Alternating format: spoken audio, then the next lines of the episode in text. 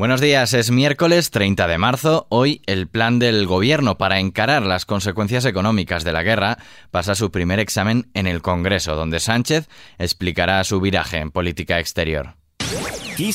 Noticias con Daniel Relova.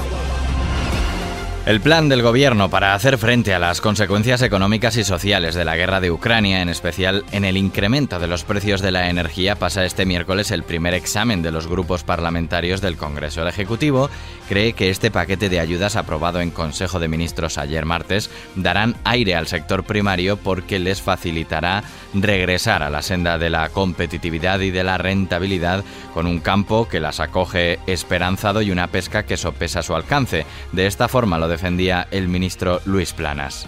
Si este paquete es un instrumento para conseguir que el sector primario, agricultores y ganaderos puedan recuperar ese nivel de competitividad y ese nivel, yo diría que de, de respuesta ante los incrementos de costes, yo creo que sí. Pero sinceramente este es un paquete muy potente, de los más potentes que yo recuerdo, fuera de los pagos y del apoyo normal de la, de la PAC. Sin embargo, el sector pesquero considera que las medidas del gobierno para paliar los efectos de la guerra, como el alza del gasóleo, son insuficientes, pero sus barcos seguirán faenando por ahora y barajan una manifestación el 22 o 23 de abril.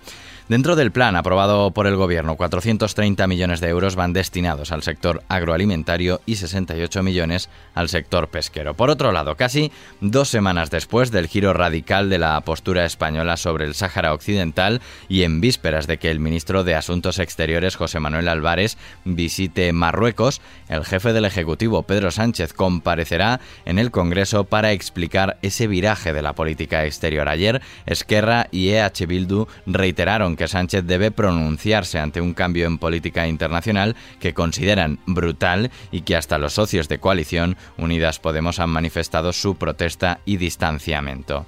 En cuanto a la ronda de negociaciones entre Rusia y Ucrania en Turquía, el ministro de Exteriores turco se mostraba este martes optimista tras la reunión. En la reunión de hoy se ha logrado un gran progreso. Han escuchado las declaraciones, ha habido acuerdos y entendimiento en varios puntos. Hoy se ha conseguido el mayor progreso desde el inicio de las negociaciones.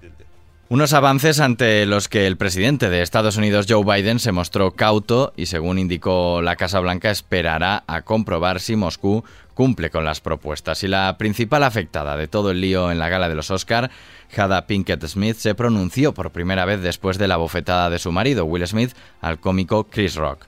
En un escueto mensaje en su perfil de Instagram, la actriz dice es tiempo de sanar y estoy lista para ello. De esta forma, Jada dio aparentemente por zanjada la controversia por la agresión del pasado domingo. Y terminamos este podcast felicitando a Celine Dion.